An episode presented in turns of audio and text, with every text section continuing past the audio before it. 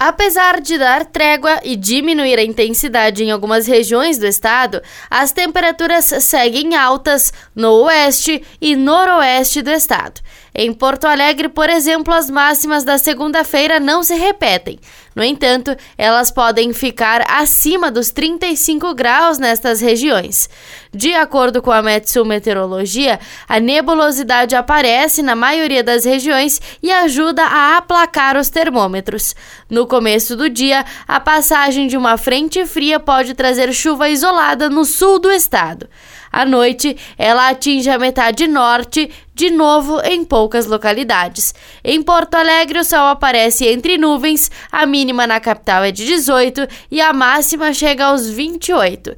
Já na Serra Gaúcha, as mínimas são de 16 e as máximas chegam aos 27 graus.